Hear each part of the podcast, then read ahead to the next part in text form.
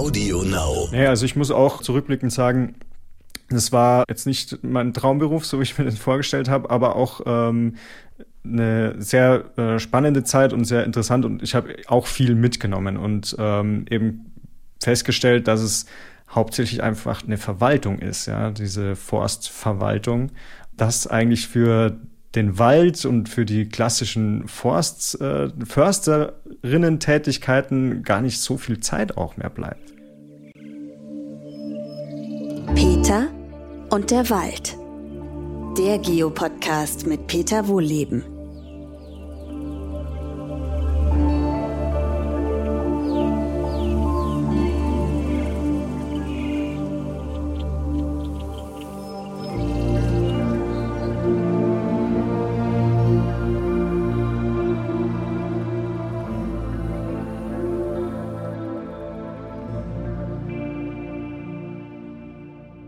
Willkommen zu meinem neuesten Podcast.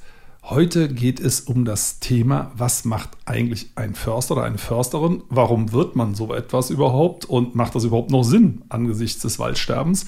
Dazu unterhalte ich mich mit meinem jungen Kollegen Josef Eichler. Äh, Josef hat Forstwirtschaft studiert und arbeitet in Wohllebens Waldakademie. Was für ein Zufall, dass wir heute hier zusammensitzen im Studio.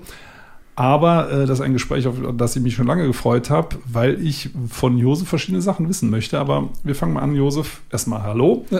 Hallo Peter. mit, wir fangen mal an mit deinem schönsten Walderlebnis. Mein schönstes Walderlebnis. Ähm, das war tatsächlich ein äh, Familienspaziergang. Und ich kann dir gar nicht mehr sagen, in welchem Wald das war. Das war in, ähm, in der Nähe von Rosenheim, Oberbayern. Und ähm, da bin ich an einen an eine Buche gekommen, ja, mit der Familie. Und ähm, das war ein beeindruckender Baum. Also ähm, gar nicht unter forstlichen Aspekten, da kommen wir vielleicht gleich noch dazu. Das war einfach irgendwie ein knorriger, dicker, alter Baum. Und der war irgendwie so beeindruckend, dass der tatsächlich im Kopf hängen geblieben ist. So, also über einen einzelnen Baum. Ist da deine ähm, Entscheidung gefallen, Förster zu werden? Oder stammst du aus einer alten Försterfamilie, altes Förstergeschlecht? Nein, also weder noch, äh, weder war das äh, die Situation, in der ich mich zu, dazu entschieden habe, Förster zu werden, noch komme ich aus einer Försterfamilie. Also meine Eltern haben eigentlich gar nichts mit Wald zu tun. Die sind äh, beide Kirchenmaler und Restauratoren und ähm, auch in der längeren Ahnenhistorie sind keine Förster dabei. Mein Opa, der wollte unbedingt mal Förster werden, aber der durfte damals nicht. Ähm, der hat es nicht aufs Gymnasium geschafft, beziehungsweise durfte da nicht drauf. Aber sonst ähm, keine Berührungspunkte zur Forstwirtschaft. Also sind wir zwei ganz untypisch, oder? Also zumindest zu meiner Zeit waren unter den Studierenden relativ viele so aus so Forstdynastien. Also ich, bei mir ist das auch nicht so. Ähm, ich weiß nicht, ob ich das mal erzählt hatte. Bei mir ist die Forstverbindung auch ein bisschen verworren, so ähnlich wie bei dir, mit dem Opa, der es nicht gemacht hat. Äh, bei mir war es meine Oma, die mal einen Förster zum Freund hatte, äh, von dem sie sich aber trennen wollte und der daraufhin gesagt hat, ach, dann bringen wir uns doch beide um. Oh. oh. Das ist so meine Berührung mit. Also ich bin das ist spezielle keine, Beziehung. Sagen, das ist keine Forstdynastie, würde ich sagen. So, also du bist da völlig umleckt reingerutscht. Ja. Was hast du denn eigentlich unter dem Beruf vorgestellt? Das ist eine sehr gute Frage. Ich habe rückblickend keine Ahnung. Also ich ähm, habe mich eigentlich nur für die Hochschule in Weinstefan interessiert, tatsächlich. Ich habe nämlich nach dem ähm, Abitur war es so, dass ich keine Ahnung hatte, was ich machen möchte und habe dann erstmal ein freiwilliges ökologisches Jahr gemacht. Und, was, was ähm, wenn ich ähm, fragen darf? Also auch schon in der Richtung, oder? Nee, das war an einem ähm, Jugendhaus, also wie eine Jugendherberge. Die hatten allerdings ähm, ja, extensive Landwirtschaft noch mit dabei, so Gartenbaubetrieb, ähm, ein paar Wildschafe. Und da war ich eigentlich so, ähm, ja, Mädchen für alles. Ähm, von in der Küche über Schafe, Misten ähm, bis hin zu Unkrautjäten. Also wirklich ähm, sämtliche Bereiche, ähm, nichts mit Forstwirtschaft, aber während diesem ökologischen Jahr macht man auch so Schwerpunktthemen. Und da habe ich einen Vortrag gehört von einem ehemaligen Professor aus ähm, Weinstefan zur ökologischen Landwirtschaft. Und das war für mich so faszinierend, also ökologische Landwirtschaft, ähm, Permakultur, ähm, alles Mögliche, ähm, was es da gibt. Und dachte mir, ja, das machst. Also ähm, ökologische Forst äh, Landwirtschaft war dann mein Thema. und ähm, hatte da aber auch keine Berührungspunkte vorher. Und so, irgendwann hat mir jemand gesagt, nee, nee, das war mir so irgendwie äh, so ein bisschen gedacht, stochern. Als, also als Kind habe ich immer schon von Bäumen geträumt und ich habe gedacht, keine Ahnung was, was man sich halt so vorstellt. Gar nicht. Äh, null. Nein, ah, gar okay. nicht, gar nicht. Und ähm, ja, bin dann auf die äh, Homepage von der Hochschule und irgendwann hat mir mal jemand gesagt, ja, Landwirtschaft äh, ohne eigenen Hof zu äh, lernen. Das macht überhaupt gar keinen Sinn. Äh, mittlerweile sehe ich das ein bisschen anders, aber zu der Zeit habe ich mich da quasi beeinflussen lassen und habe dann aber auch gelesen, dass man äh, Forstwirtschaft studieren kann. Ja, also so, und jetzt kommt aber die entscheidende Frage: ähm, hast, hast du dann praktisch den Prospekt der Hochschule gelesen und hast gesagt, ach, sowas ist ein Förster? Ja. Oder? Ah, so, was ja. ist denn ein Förster nach, so ungefähr nach dem Hochschulprospekt? Das ist noch eine Erinnerung. Er ist viel draußen im Wald. Also das, das äh, hat mich dann irgendwie gepackt. Also sehr viel draußen, ähm, im, sowohl im Sommer als auch im Winterhalbjahr, im, im Semester. Viele äh, Übungen wirklich im Gelände. Und ähm, ja, das fand ich spannend. Dann äh, Tiere, ähm, Pflanzen rund um das Thema Wald. Ähm, das war tatsächlich das, was mich dann irgendwie ähm, gepackt hat, ja, und weil man eben keinen eigenen Hof zu Hause brauchte. Okay, also schöne Begründung. Aber gut, es kristallisiert sich so langsam raus. Ein Förster ist viel draußen und viel frische Luft, hat irgendwas mit Tieren zu tun, wahrscheinlich auch mit Bäumen. Interessanterweise ist mhm. das noch gar nicht groß gekommen. und, äh, aber ich komme noch auf die Tiere zurück. Ich weiß ja, äh, dass du mittlerweile kein Fleisch mehr isst. So. Und genau. bei den Tieren würde ich jetzt mal unterstellen, hast du wahrscheinlich eher gedacht, so Tiere beobachten, man lebt zusammen so ein bisschen draußen und äh, aber dann kommt ja relativ schnell auch das Thema Jagd. Ja. Und die Sicht auf Tiere als Schädlinge. War das während des Studiums egal oder hat sich das so quasi harmonisch ergeben, dass man sagt, naja, gehört halt dazu, dann schießen wir die halt? Tatsächlich eher so das Zweitere. Ähm, hat sich so ergeben ähm, und auch wie du schon gesagt hast, diese Betrachtungsweise als ähm, ja eigentlich ganz krass als Schädlinge. Also das ist schon so, was, man mitbekommen hat ähm, im Forststudium, dass man sagt, okay, von den Tieren gibt's zu viele, gerade Rehe, Hirsche, ähm, die fressen den Wald auf, da muss auf jeden Fall ähm, was getan werden, da muss man Tiere schießen, damit der Wald wieder ähm, intakt wachsen kann und möglichst alleine, ohne dass man da irgendwie die Bäume in Schutzhüllen packt, ähm, die diese vor dem Verbiss schützen sollen. Und ähm, ja, dann war das irgendwie eine Art Selbstverständlichkeit und ähm, man hat, also ich habe dann tatsächlich auch wenig ähm, darüber nachgedacht und ähm, habe dann auch den Jagdschein im, während des Studiums gemacht und ähm, bin auch nach dem Studium dann zur Jagd gegangen. Für mich war es dann lediglich noch wichtig, dass wenn man eben schon ein Tier schießt, dass man es dann auch möglichst irgendwie selber isst. Okay, also hast du nicht so viel geschossen. Ich, ich habe tatsächlich, nicht, ich habe tatsächlich nicht allzu viel geschossen, genau. Also übrigens ähnlich. Äh, also ich, ich jage jetzt schon seit Jahren noch nicht mehr, weil ich, ich persönlich das mittlerweile ablehne. Aber ähm, ich, ich, bin da genauso reingerutscht. Man empfindet das als normal. Also ja. Tiere, Tiere totschießen, ja, ist nicht immer schön, ne? Und aussitzt auch nicht jeder Schuss, so wie er soll. Nee. Das muss man auch fairerweise sagen. Ähm, aber das, das klingt ja alles so logisch. Also ja. man hackt Bäume ab, man schießt Tiere tot. Aber ich komme nochmal zurück auf den äh, Ausgang. Das ist ja, also du kamst da völlig ohne Vorstellung rein. Äh, also du, du bist quasi mit dem Studium auch in deiner Vorstellung geformt worden. Richtig. Also absolut. Ähm, das war bei mir selbst, ähm, gab es sogar nicht mal, also es gab nicht mal so ein Vorbereitungspraktikum. Das ist in diesem Jahr weggefallen, indem ich das Studieren angefangen habe, weil es da irgendwie eine Umstellung äh, gab vom, von den Abschlussjahrgängen ähm, G9, G8 ähm, und dann hat man dieses Praktikum gekippt. Das heißt, also ich hatte, kurz, das war ein Jahr kürzer, also Abitur mit 8. Klasse, also 8. Klasse Gymnasium. Genau, genau, so war's. Und dann hatten die äh, Sorge, dass zu viele auf einmal anfangen und ähm, haben deswegen im Jahr davor dieses Vorpraktikum irgendwie gecancelt und deswegen hatte ich nicht mal da irgendwie die Möglichkeit, irgendwo reinzuschauen ja. und was wirklich aus dem praktischen Forstbetrieb, sage ich jetzt mal, draußen kennenzulernen. Und dann hat mich das Studium auf jeden Fall geprägt, ja.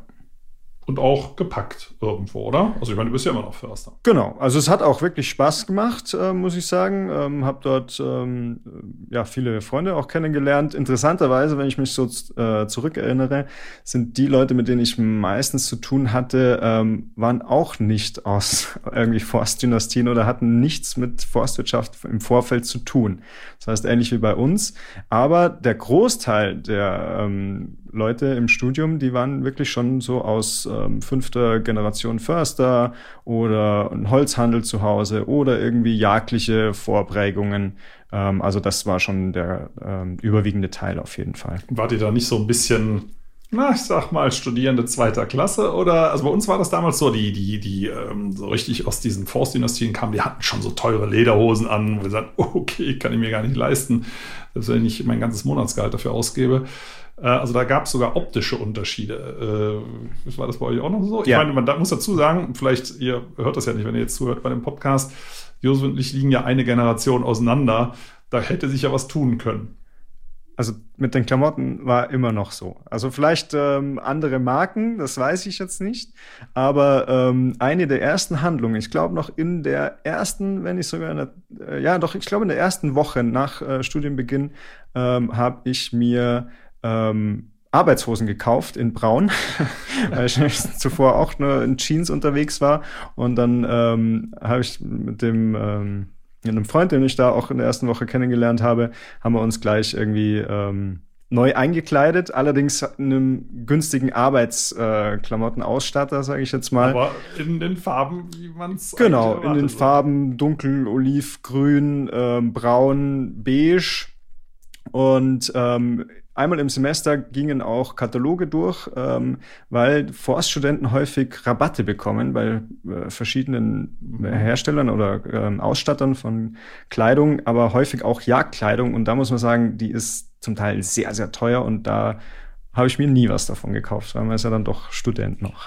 Ja, aber es ist interessant. Ne? Also ich, ich fühle mich wirklich in alte Zeiten zurückgesetzt. Also bei mir war es so, ich stand am ersten Tag, bei uns gab es noch ein Praktikum Dienstanfänger nannte sich das. Da wurde man ja auch schon bezahlt. Ich glaube, man hat damals, ich weiß es gar nicht mehr, 700 Mark verdient oder mhm. so. War, schon, war ja schon was.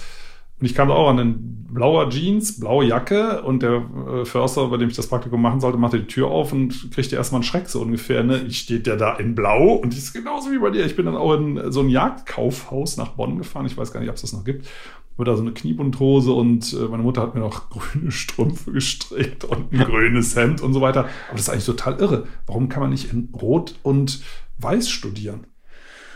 Gute Frage, ja. würde, würde wahrscheinlich auffallen. Also ich weiß nicht, ob sich mittlerweile was geändert hat. Ich meine, allzu lange ist es nicht her. Ich vermute nicht. Ja. Wann, wann, wenn ich frage, wann ist dein Abschluss gewesen? Ähm, 2015. Ja, okay, also das ist, also wenn sich äh, von, ich habe abgeschlossen äh, 1987, also schon ein paar Jahre her, also bis 2015 nicht so viel geändert hat, dann wahrscheinlich in den letzten sieben Jahren auch nicht. Ja. Äh, das ist schon interessant, aber ich habe das schon mal gehört, das gibt es, glaube ich, auch bei anderen Studiengängen, ne? also Geologie oder Jura oder mhm. dass man die Leute dann schon so ein bisschen an den Klamotten erkennt. Das ist, jetzt nix, ist ja nichts Ehrenrühriges, aber trotzdem mhm. interessant. Ist das eigentlich noch so, dass Studierende auch Hunde mitbringen können? Auf jeden Fall. Also, nur, ich glaube aber nur im Bereich Forstwirtschaft, oder? Ähm, Hast du das, das in anderen äh, Studiengängen auch erlebt? Nein, ähm, ich weiß nicht, ob das irgendwie auch erlaubt wäre in anderen Studiengängen. Das äh, oder ob man sich da einfach gar nicht traut, einen Hund mitzubringen. Oder umgekehrt, ob man im Bereich Forstwirtschaft ja einfach einen Hund mitbringen. Also das kann natürlich auch sein, aber ich glaube, da war es ausdrücklich sogar erlaubt. Und ähm, teilweise hatten äh, einige Studierenden dann mehrere Hunde. Das heißt, ähm, Hast du ein ganzes Rudel? Ja, die ah. hatten dann schon, ähm, die sind dann auch so in der Hundezucht dann mit da unterwegs gewesen, also teilweise dann mit vier, fünf Hunden. Und, ähm, Im Hörsaal gab es da keine Beißereien oder Kleppereien oder sonst irgendwas? Interessanterweise nicht, aber ich war jetzt nie, ähm, also ich bin ohne Haustiere groß geworden und war jetzt auch nie der ganz große Hundeliebhaber, muss ich sagen. Und äh, bei mir war es dann eher so, ähm, dass ich es eher als unangenehm empfunden habe, vor allem wenn man vorher draußen war und es geregnet hat. Weil dann sitzt man im Hörsaal mit, der sowieso zu klein war, ähm, also wir waren mehr Studierende, als es Sitzplätze gab. Und sitze dann da mit ähm, 130 Studierenden und ähm, circa 50 Hunden, die alle nach nasser Hund riechen. Und dann kann man sich vorstellen, wie die Luft in so einem Hörsaal dann ist. Und der ein oder andere Hund hat sich vielleicht auch irgendwie gewälzt. Ne? Ja, also ich auch kam auch mal zurück auf meinen Platz und da war auf meinem, auf meinen Mitschriften auf dem äh, Tisch waren da mehrere Hundespuren drauf. ah, interessant. Also, naja, ziehen wir da mal einen Strich drunter. Ähm, ihr habt ja beim Studium, während des Studiums auch sicher mitgekriegt, wie es um die Wälder steht. Ähm, selbst wenn das Forstwirtschaftsschäden sind, so wie ich es ja definieren würde, aber auf jeden Fall geht da draußen ja sehr viel kaputt. Ähm, also zu unserer Zeit war es das Waldsterben, wo ich gedacht habe, hm, wenn ich fertig bin, ich habe 83 angefangen, wenn ich 87 fertig werde, ist vielleicht schon der größte Teil des Waldes kaputt. Gab es bei euch auch so?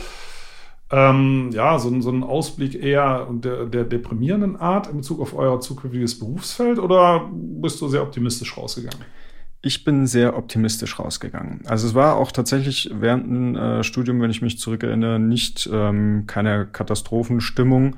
Ähm, vielleicht lag es auch daran, dass das quasi so ein Zeitraum war, ich sage jetzt mal nach den letzten ganz großen Stürmen 1990 bis hin jetzt zur Trockenheit, ähm, 2018 beginnend. Ähm, da ist jetzt nicht ganz so viel Dramatisches äh, passiert im Wald, also keine ganz großen Flächen abgestorben. Gut, es gab den Sturm äh, 2007, den Kyrill, aber ähm, wir haben gehört oder gelernt, man ist dran am Waldumbau, Wald soll ähm, stabiler werden und äh, da zu dem Erkenntnis kam er eben 1990 und da wird alles dafür gemacht und ich bin auch sehr, sehr positiv raus, ähm, auch was die Berufsaussichten anging, weil man gesagt hat, ähm, da hören jetzt ganz viele ältere Försterinnen und Förster sind sehr mhm, über, überwiegend ich, auf. Ja, ich darf mal kurz einwerfen, ich werde dieses Jahr 58, mhm, genau. Und dann bekommt ihr auch einen Job. Ja. Das sah bei uns ein bisschen anders aus. Also deine Zukunftsaussichten waren so gut, weil die bei uns so schlecht waren, weil wir sind ja die geburtenstarken Jahrgänge. Ich bin, bin Jahrgang 64, das ist ja der stärkste überhaupt in Deutschland gewesen. Und äh, das ist natürlich auf einen weniger starken Abgang getroffen. Also bei uns mhm. sind nicht gleich alle übernommen worden. Ähm, ich glaube, bis zum Schluss noch nicht mal alle. Aber da sah es ein bisschen schlechter aus. Aber immerhin waren die Zukunftsaussichten gefühlt für euch besser. Tatsächlich ja. sind sie ja eigentlich schlechter, ja, wenn man sich das draußen anguckt. Also das, was wir befürchtet haben, das passiert gerade jetzt, dass der ja. Wald wirklich großflächig äh, kaputt geht. Klar, es sind natürlich überwiegend die Fichtenplantagen, aber äh, gehen wir mal der Reihenfolge nach. Also nochmal, dein, dein Forstbild bevor du angefangen hast zu studieren, klar, keine Ahnung von gar nichts. Herzlichen Glückwunsch, da sind wir im selben Boot. Aber hinterher, was war denn hinterher deine Vorstellung vom Forstberuf? Also was, was macht äh, erstmal was, was an äh, täglichen Tätigkeiten anfällt und wie du dich so gefühlt hast? Ähm, manchmal ist es so, wenn man aus dem Studium geht, dass man trotzdem denkt, ähm, man hat eigentlich keine Ahnung. Gut, das geht mir bis heute so. ja, mir auch. Und ähm, dann war es für mich war sehr, sehr entscheidend, war das äh, Praxissemester. Also, ähm, das war im fünften Semester genau, ja, müsste fünfte äh, Semester gewesen sein. Ähm, das war eigentlich so ähm, sehr, sehr bezeichnend, weil ich in mehrere Bereiche reingeschaut habe. Zum einen habe ich ein Praktikum tatsächlich äh, bei dir gemacht, ja, Peter. Da haben sich unsere Wege das erste Mal gekreuzt. Äh, genau. Ich muss, also das sage ich jetzt nicht, um die Honig ums Maul zu schmieren, das haben wir damals direkt gesagt, Mensch, das war der beste Praktikant, den wir jemals hatten. Deswegen bin ich froh, dass wir jetzt uns hier auch nochmal treffen. Das freut mich, Dankeschön. Und ähm, ja, das war insofern ähm, wegweisend, weil du viele Fragen gestellt hast, die ich leider nicht beantworten konnte. Zum einen habe ich dann überlegt, okay, hast du im Studium einfach wirklich nicht so aufgepasst, wie du hättest aufpassen sollen? Oder weißt du darüber einfach nichts? Und äh, das Studium war ja dann im fünften Semester, so einiges hat man ja zu dem Zeitpunkt dann schon gelernt. Also davon ähm, gehe ich aus. Deswegen haben wir das äh, Praktikum auch so angesetzt, dass wir gesagt haben, wir nehmen kein Vorpraktikum, sondern Leute, die schon ein bisschen was mit Wald anfangen können, was du ja konntest, ne, muss man schon sagen. Ja. Und ähm, da ist dann so ganz banale Fragen eigentlich, wie zum Beispiel, was passiert eigentlich, wenn man da jetzt mit einem Rückezug, also mit einem schweren, mit einer schweren Forsterntemaschine über den Boden fährt? Was sind da die Folgen, auch die Langzeitfolgen? Und ähm, das sind ja schon sehr grundlegende Dinge, die man da vielleicht sogar verursacht ähm, oder zu verantworten hat im Wald. Ähm, und die konnte ich nicht äh, beantworten. Und, ähm, also muss ich mal ganz kurz einhaken, weil dazu gibt es ja ganz viel Forschung und das ist ja ein großes, großes Thema, Bodenbefahrung. Das war im Studium zumindest nicht so dominant, dass du das bemerkt hast, oder? Genau. Also ich absolut. Leicht geblättet. Also man ähm, auch zum Beispiel äh, alternative Metho Methoden, Bäume aus dem Wald rauszuholen, wie zum Beispiel Pferdeeinsatz. Ähm, das haben wir uns im Studium so nicht angeschaut. Also man schaut sich verschiedene Maschinen an.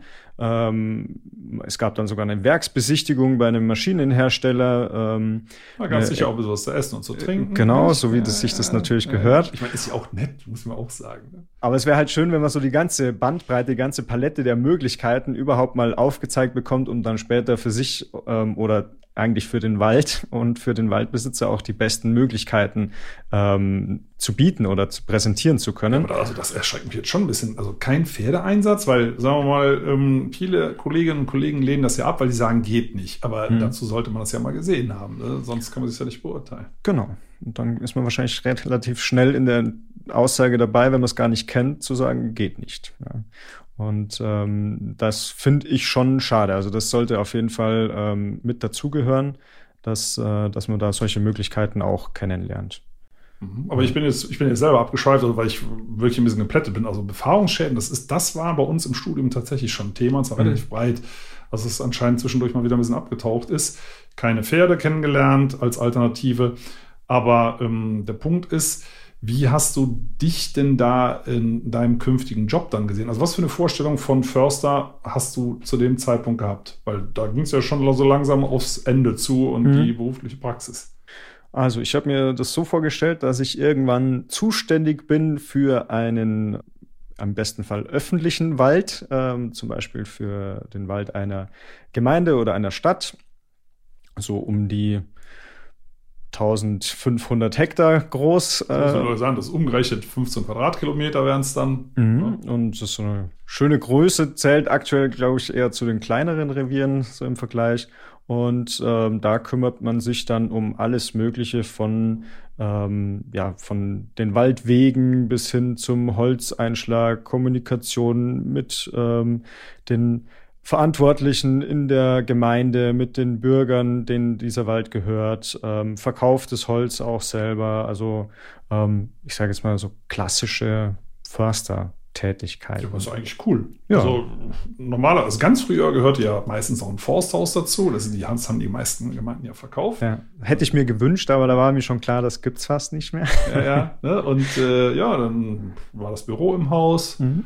Ja, dann geht man zur Tür raus, da ist man schon bei der Arbeit. Und es ist, also ich meine, es wird viel gejammert, wie überall, aber es ist ja immer noch so, dass die meisten Kolleginnen und Kollegen viel draußen unterwegs sind. Ja. Das ist schon so. Aber du nicht. Also als du fertig warst, hast du genau das ja nicht gemacht.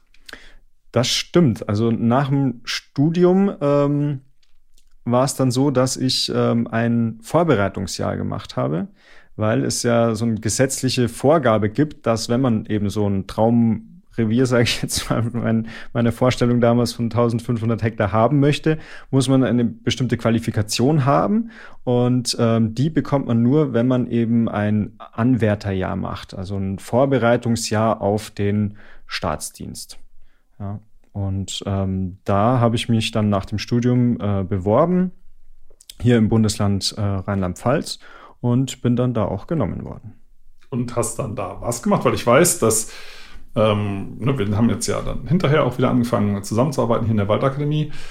Ähm, da hat das, ich würde mal sagen, gefühlt ein Jahr gedauert, bis dieses Verwaltungszeug wieder raus war. Ja.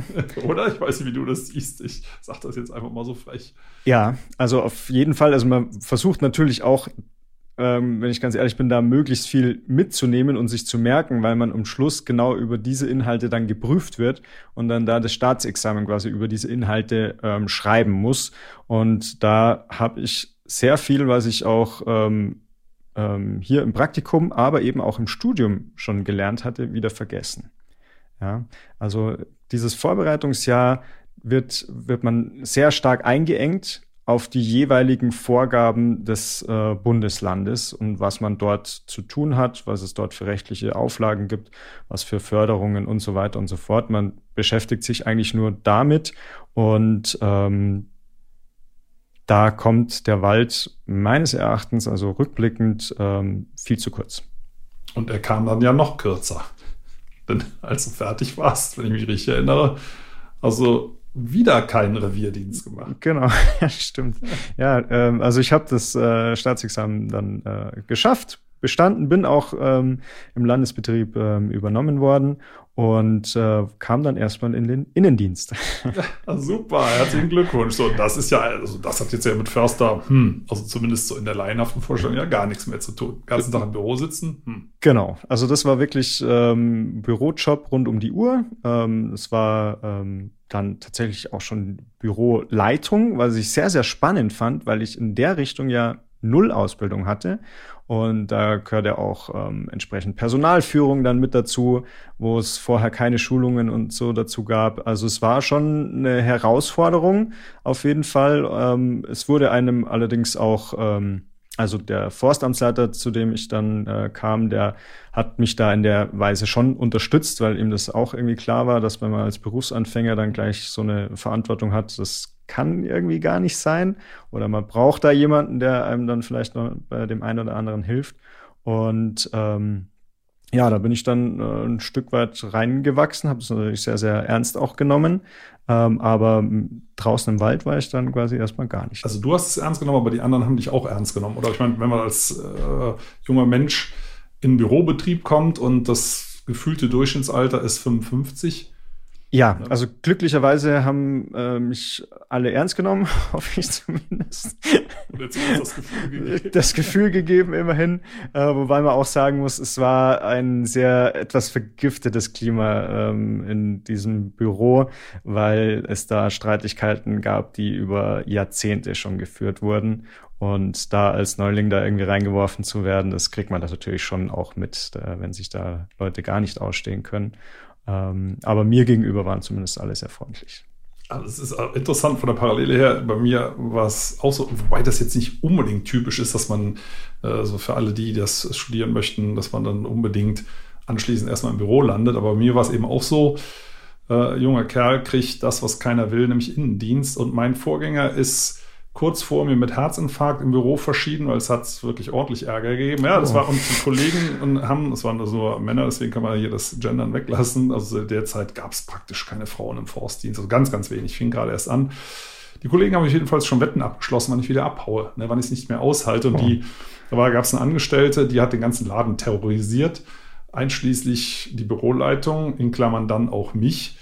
Und das war echt eine harte Schule. Also ähm, ich meine, man, man, nimmt ja immer irgendwas Positives auch mit. Also es, die Zeit selber war nicht positiv, zumindest am Anfang, aber hinterher dann. Mhm. Deswegen ist es schon mal schön, dass, dass die Leute dich äh, akzeptiert haben, weil das ist halt das Problem. Ne? Das, ja. ist der, der Altersunterschied dann, äh, wie in vielen Verwaltungen auch, völlig überaltert. Ja. Naja, also ich muss auch zurückblickend sagen, das war jetzt nicht mein Traumberuf, so wie ich mir das vorgestellt habe, aber auch ähm, eine sehr äh, spannende Zeit und sehr interessant und ich habe auch viel mitgenommen und ähm, eben festgestellt, dass es hauptsächlich einfach eine Verwaltung ist, ja, diese Forstverwaltung und diese Landesforsten und ähm, häufig mit diesen Verwaltungsstrukturen alleine schon so viel zu tun hat, ähm, dass eigentlich für den Wald und für die klassischen Forst, äh, Försterinnen-Tätigkeiten gar nicht so viel Zeit auch mehr bleibt. Das ist wirklich schade. Also vielleicht mal das als kleiner Einschub. Ähm, wir haben, wir, das also ist das äh, Magazin Geo, das ist Professor Pierre Ebisch und ich, wir haben einen Studiengang initiiert, neuen, um das alles mal neu aufzusetzen. Und zwar so, dass es Spaß macht. Ähm, also dieser Studiengang Sozialökologische Waldwirtschaft, der wird wahrscheinlich nächstes Jahr im Herbst in, an der Hochschule Eberswalde starten. Und da möchten wir das eben anders machen und vor allem auch hinterher anders machen, dass man äh, mit Wald so umgeht, wie man sich das eigentlich vorstellt. Du hast es ganz am Anfang gesagt, mit, mit, äh, mit Tieren und das Draußensein. Und ähm, auch während des Studiums kam ja das Thema äh, Kommunikation ne, mit allen möglichen Beteiligten dazu, auch ein bisschen Holzeinschlag. Ne, das ist, ist ja auch in Ordnung, selbst unter ökologischen Aspekten. Und äh, ja, ist das denn dann, also das, daran arbeiten wir jetzt, dass das für junge Menschen sich genauso verwirklichen lässt, der Traum. Aber wie sieht es bei dir aus? Bist du dann irgendwann nochmal da dran gekommen oder war es das? An meinen Traum? An deinen Traum. Ähm, ja, Den also du gar nicht gehabt hast. eigentlich, ich hab das noch im Ohr. Du wolltest ja eigentlich äh, Landwirt werden. Stimmt, genau. Also ähm, ich muss sagen, dass äh, Gartenbau, Land, das Kleinlandwirtschaftliche habe ich jetzt im Privaten ähm, quasi mir den Traum erfüllt, indem äh, wir ein paar Kaninchen haben, ein paar Hühner, ganz, ganz klein und eben eine größere Nutzgartenfläche und da mache ich dann das, äh, die Landwirtschaft quasi für den Eigenbedarf so hobbymäßig und ähm, dadurch macht es auch sehr, sehr viel Spaß. Und ähm, ja, mein Försterjob sieht ganz, ganz anders aus jetzt, als ich mir den äh, am Anfang vorgestellt habe, aber er ist sehr viel abwechslungsreicher, als ich mir das überhaupt hätte auch vorstellen können, ähm, weil viele Aspekte, die ich jetzt ähm, mache, die waren gar nicht Bestandteil äh, zum Beispiel des Studiums oder noch weniger des Anwärterjahres. Zum Beispiel?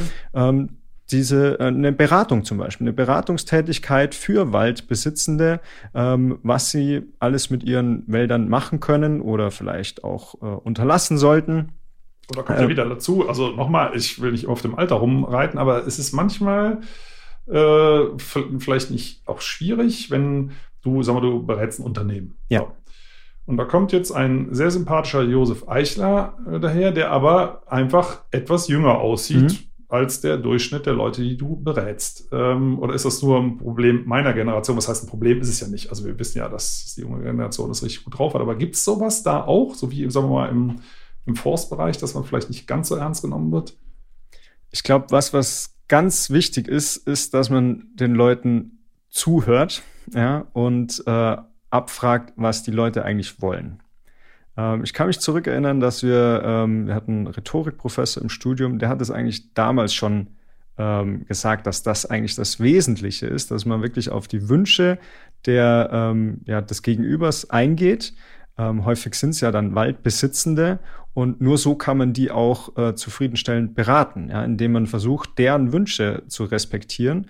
Und tatsächlich ist das ja eigentlich sehr, sehr einfach. Ja, also, wenn man ich meine, das behauptet ja jeder, dass das so gemacht wird, aber draußen, also wenn man schaut, die, die äh, Waldbesitzenden, die, die hier zu uns zu den Trainings kommen, die kriegen ja immer was anderes erzählt. Ne? Die, dort treten ja Försterinnen und Förster auf, denen gegenüber, die sagen, mach das mal so und so und du hast ja überhaupt keine Ahnung, wenn du das und das nicht machst dann geht es deinem Wald schlecht. Also die fühlen sich gedrängt, etwas zu tun. Was du jetzt beschreibst, ist ja eigentlich der Idealfall, wie es eigentlich überall im Dienstleistungsbereich sein Richtig. sollte, dass man mal fragt, was willst du überhaupt? Und dann mache ich das.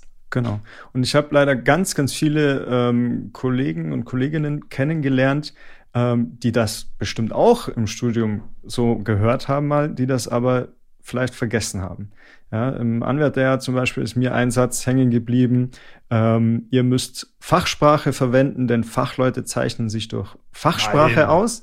Doch. Und diese Fachsprache, die, das höre ich jetzt ganz oft von Kunden und von, ähm, die sagen, wir verstehen die Leute gar nicht. Ja, da kommt, kommt die Försterin, kommt der Förster und erzählt uns irgendwas. Kannst ähm, du mal sowas auf Fachchinesisch sagen?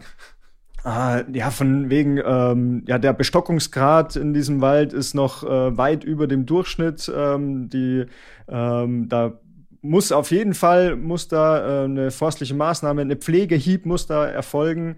Ähm, und damit, Pfle was ist ein Pflegehieb, was ist ein Bestockungsgrad, was ist ein Bestand? Ähm, das sind alles ähm, Fachbegriffe. Damit kann ähm, ein Nicht-Förster, eine Nicht-Försterin in der Regel nichts anfangen.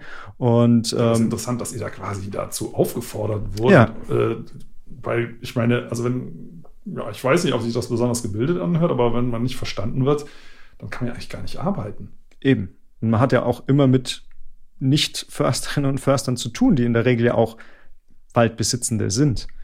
Ja, Försterinnen und Förster, denen gehört ja seltenst der Wald selbst. Aber es ist interessant, das ist ja letztendlich das, was mir auch immer wieder vorgeworfen wird, dass ich das zu sehr vereinfache. Da wird dann oft gesagt, es ist vermenschlicht. Ja, also ich finde eine menschliche Sprache eigentlich ganz nett, ja, wenn Leute das verstehen. Genau. Aber da bin ich jetzt wirklich mal leicht fassungslos, weil ich dachte, das hätte sich ein bisschen geändert. Das ist doch klar, man arbeitet ja dann quasi gegen die Gesellschaft und ist aber auf der anderen Seite ja Dienstleisterin oder Dienstleister. Aber interessant, ja. also dass das immer noch so ist, ja. Aber ähm, das, ja, also gibt es denn überhaupt den Beruf Försterin oder Förster? Mittlerweile würde ich sagen, nein. Also der ist sehr ähm, äh, vielgestaltig, vielseitig und ähm, natürlich gibt's auch ähm, Försterinnen, Jobs, die eben diese 1500 Hektar Reviere sind in der, für eine kleine Gemeinde und die da wirklich eigenverantwortlich alles machen. Aber je größer die Strukturen werden, ähm, gerade bei den großen Forstverwaltungen, ist immer mehr Spezialisierung dabei. Das heißt, man hat dann nur noch den Holzverkauf, nur noch ähm, die unter den Betreuung des Holzeinschlages, man rennt den ganzen Tag nur noch mit Sprühdose durch den Wald. Ähm, also solche Dinge, es ist wirklich sehr einseitig häufig, muss ich sagen. Und deswegen gefällt mir auch die Stelle ähm, aktuell ganz gut, weil ich eben diese Beratung habe. Ich bin trotzdem auch noch draußen im Wald. Ich mache ein bisschen Holzverkauf, ähm, koordiniere ab und zu noch einen Holzeinschlag ähm, und bin aber eben auch bei Veranstaltungen mit ähm, waldinteressierten und waldbegeisterten Menschen draußen im Wald. Und das, diese Abwechslung macht sehr viel Spaß. Jetzt bist du, arbeitest du ja an Wohllebenswaldakademie und ähm, du hast vielleicht ja auch noch Kontakt äh, zu den anderen Studierenden aus deiner Zeit oder vielleicht auch nicht. Mhm. Äh, würde mich nur mal interessieren, falls ja, bist du dann so ein bisschen wie ein Paria, weil in der Forstbranche ist, ist der Name ja ein rotes Tuch. Ähm, Nein, bin ich nicht.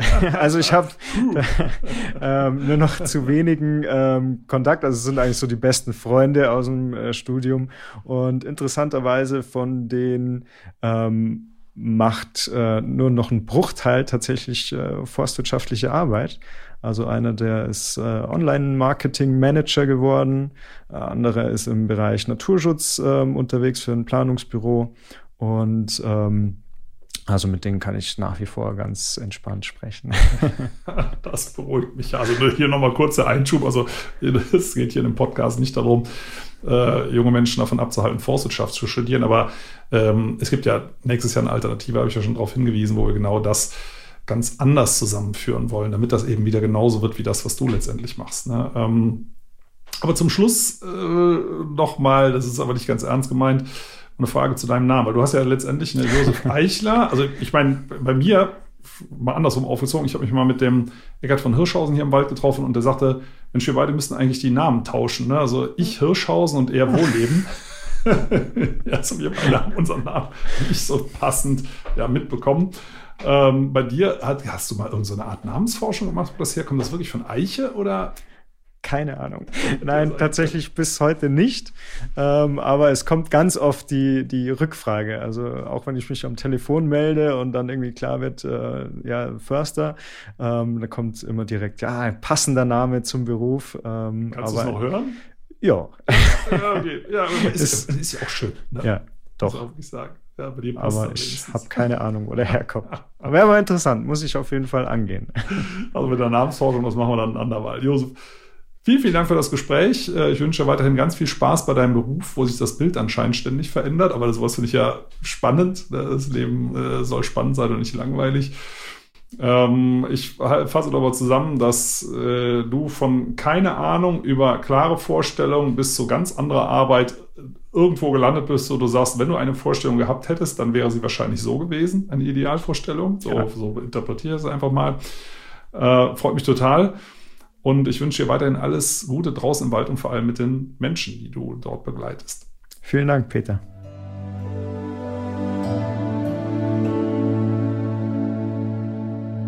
Schön, dass ihr zugehört habt. Vielen Dank. Und wenn euch die Folge gefallen hat, abonniert doch den Podcast gerne auf AudioNow, Apple Podcasts, Spotify oder anderen Plattformen. Und über eine Bewertung bei Apple Podcasts würde ich mich auch sehr freuen. Übrigens, könnt ihr dort auch gerne kommentieren. In der Podcast-Beschreibung findet ihr auch einen Link für ein Abo für Wohllebenswelt, mein Magazin. Und für euch alle gibt es dann eine Gratis-Ausgabe dazu. Und jetzt gibt es zum Abschluss noch etwas Waldatmosphäre für zu Hause. Viel Spaß beim Entspannen und bis zum nächsten Mal.